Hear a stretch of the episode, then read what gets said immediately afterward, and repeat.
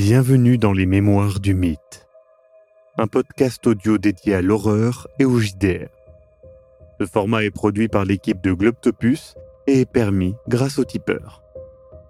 Installez-vous confortablement et si possible, mettez un casque. L'aventure démarre.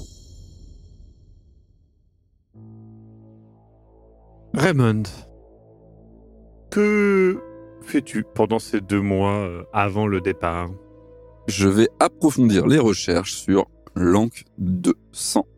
Très bien, le lot numéro 1.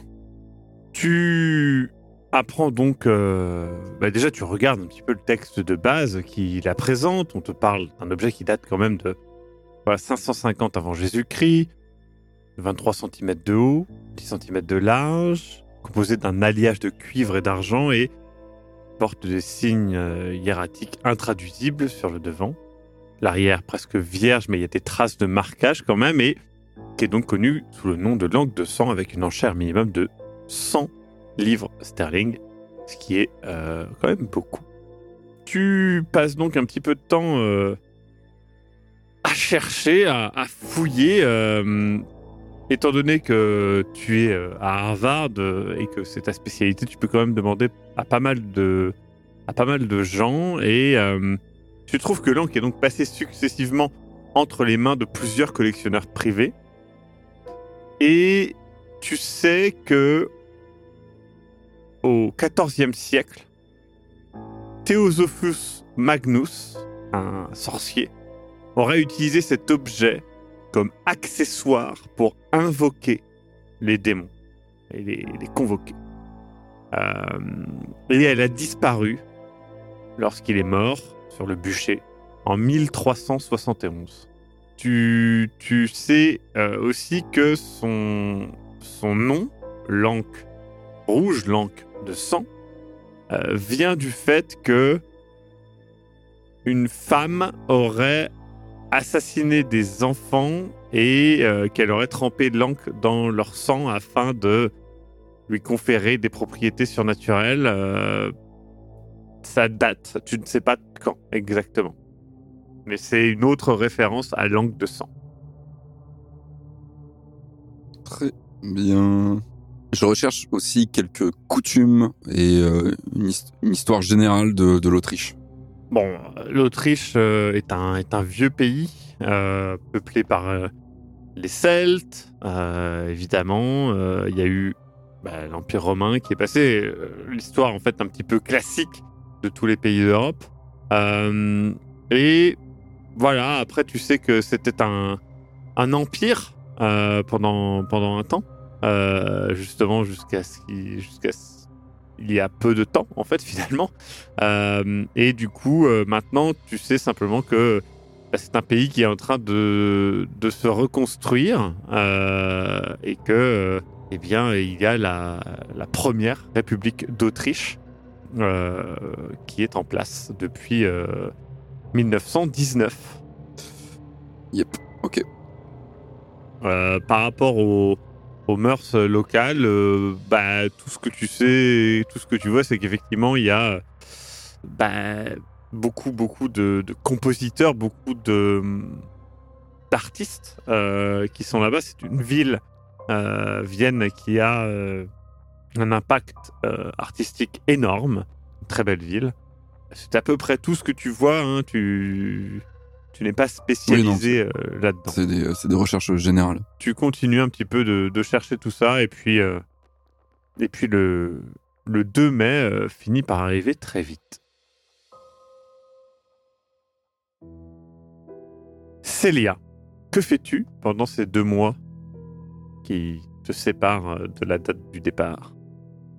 Déjà, j'aimerais faire quelques recherches parce que je sais que Vienne a une des plus anciennes universités de médecine. En tout cas, c'est ce qui me semble. Tout à fait. Euh, et ces dernières années, il y a eu beaucoup d'avancées scientifiques là-bas. euh, alors, c'est pas exactement les mêmes spécialités que les miennes, mais ça se rejoint un peu. Je sais qu'il y a eu de- du travail sur euh, les allergies et je sais qu'ils ont des dentistes excellents, il me semble, mais ça m'intéresse beaucoup, l'histoire de la médecine. Donc, bah, je recherche un peu pour savoir ce qu'il y aura à voir là-bas, euh, ce que je pourrais faire si jamais j'ai du temps libre.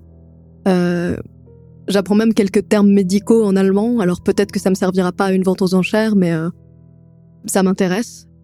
Je pense qu'effectivement, tu peux passer à, pas mal de temps. Tu as suffisamment, on va dire, de, de collègues, de confrères de par le monde pour pouvoir apprendre un petit peu plus, soit sur des, bah, des lieux de recherche et des lieux bah, touristiques, dirons-nous, médicaux, qui sont intéressants, et puis aussi pour connaître des termes qu'on va t'apprendre, qui sont des, des termes peut-être liés à ta spécialité ou à la médecine en général.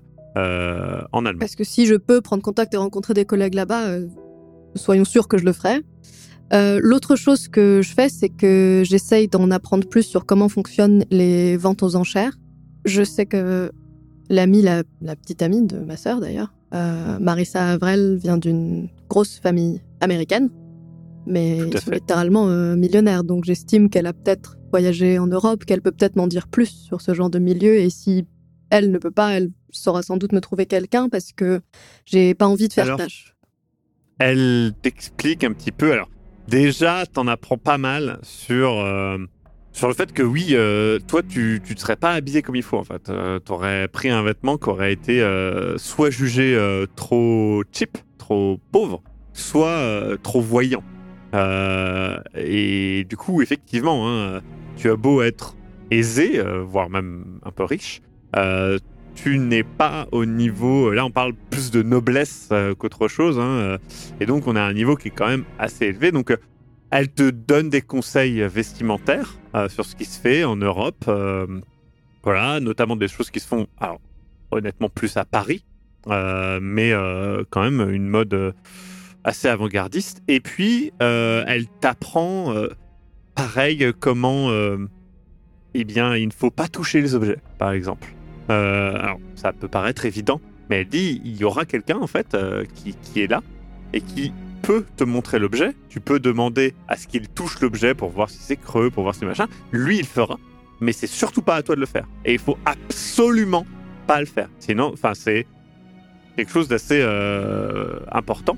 L'autre chose qu'on t'apprend, c'est que ben, il y a souvent des dîners mondains avant euh, et que pendant le dîner, euh, c'est mal vu de pas parler. Euh, mais faut pas trop parler. Enfin, tu sais, elle, elle t'apprend ce genre de, de, de, règles un petit peu euh, ben, antinomiques à elle-même. et, tu essayes de suivre un petit peu.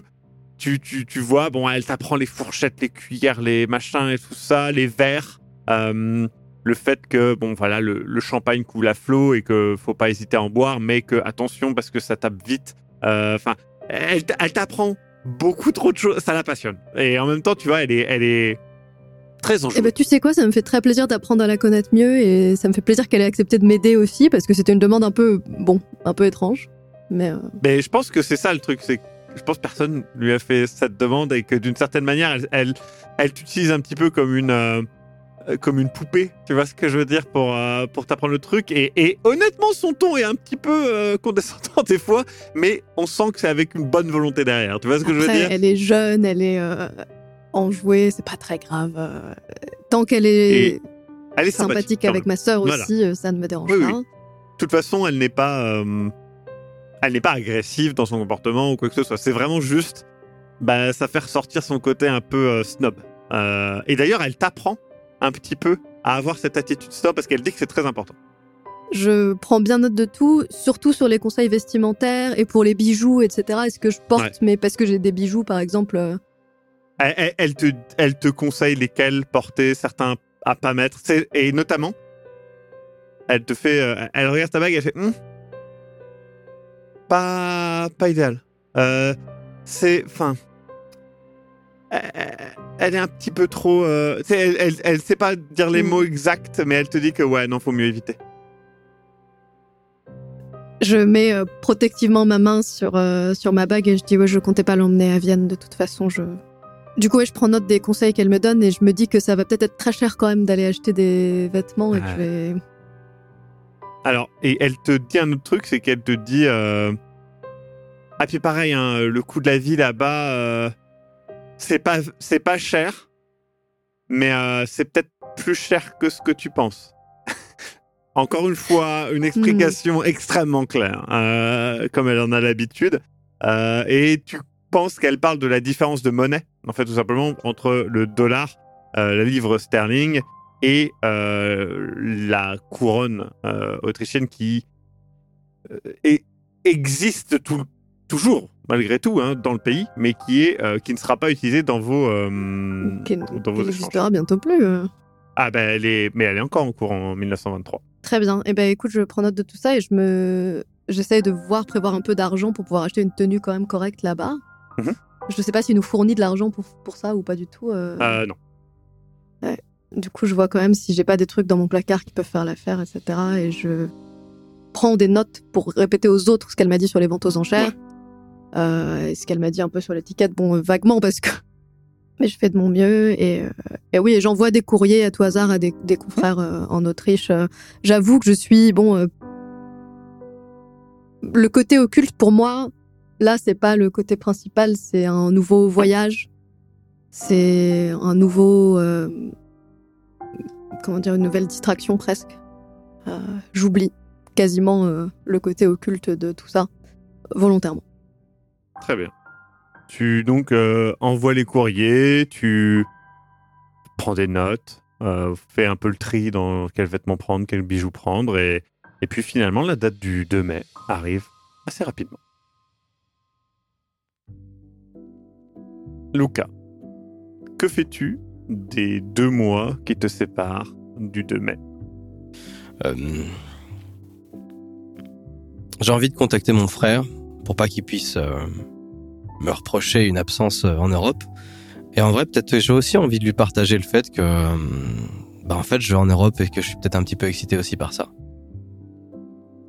Bien évidemment, je vais aussi en parler à mon grand-père pour préparer le départ, m'assurer que Liam prenne un peu mon relais et peut-être aussi profiter de la conversation que j'ai avec mon frère pour m'assurer qu'il prenne des nouvelles du grand-père à distance. ton frère comprend l'effort. euh, qui plus est, en plus, euh, tu as fait appel à lui par rapport euh, voilà, à l'amical, etc. Donc vos liens se sont améliorés, dirons-nous un petit peu. Et tu sens quand même à son ton qu'il fait un effort pour accepter le fait que tu fais un effort. tu vois?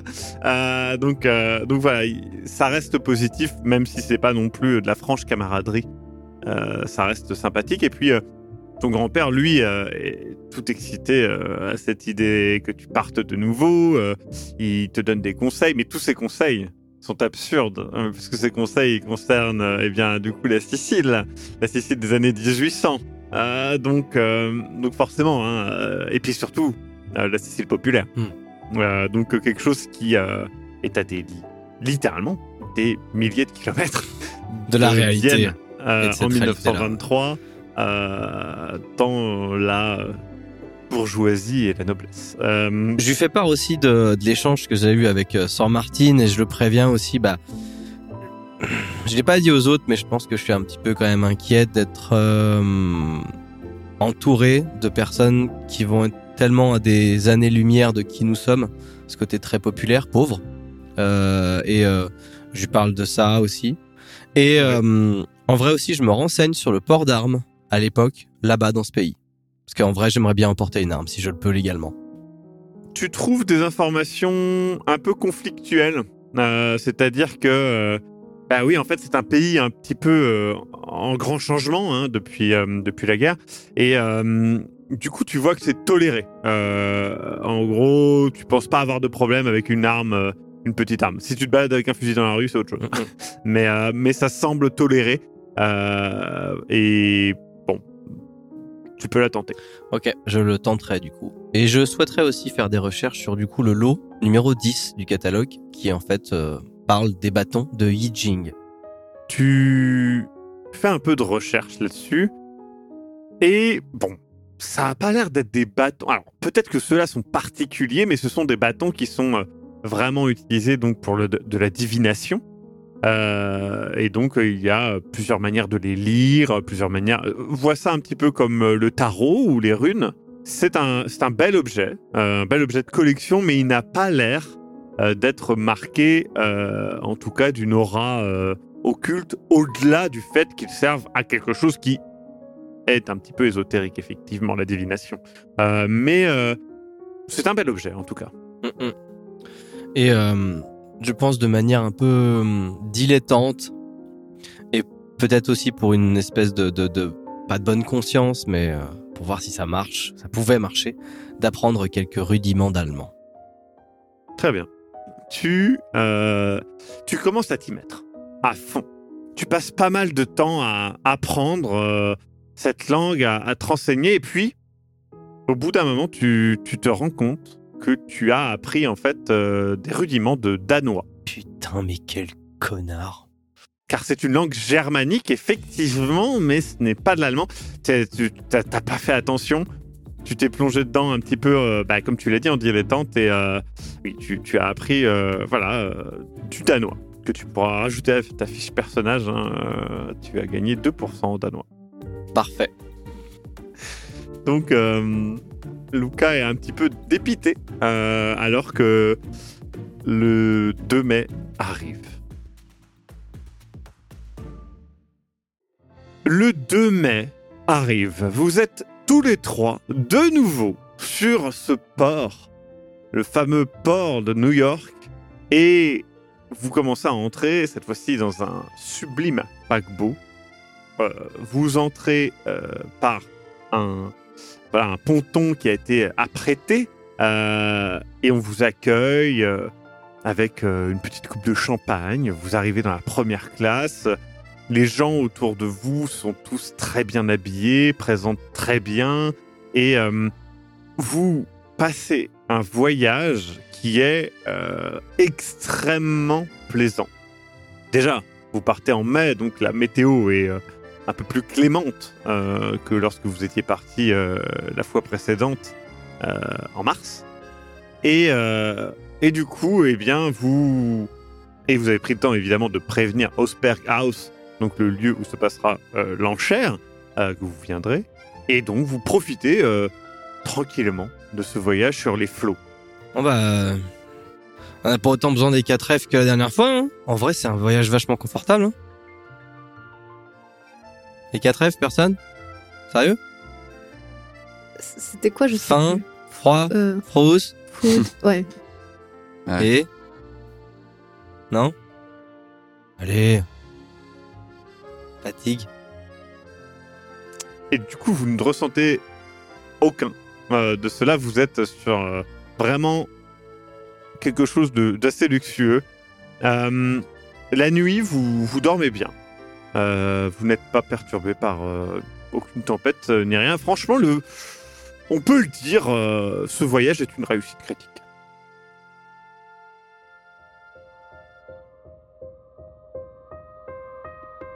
Vous venez d'écouter Les Mémoires du Mythe. Écoutez nos épisodes sur www.globipodcast.fr.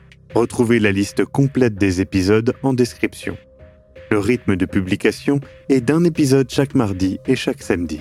Les joueurs et joueuses sont CC Trouille, Eric Da Silva et Sirmas Cox. Je suis, moi, le maître du jeu, Maxime Robinet, et l'audio est monté par Ez. Les musiques utilisées viennent du site Epidemic Sound. Soutenez-nous et obtenez les épisodes un mois en avance sur tipeee.com slash sombre-machination. À très bientôt.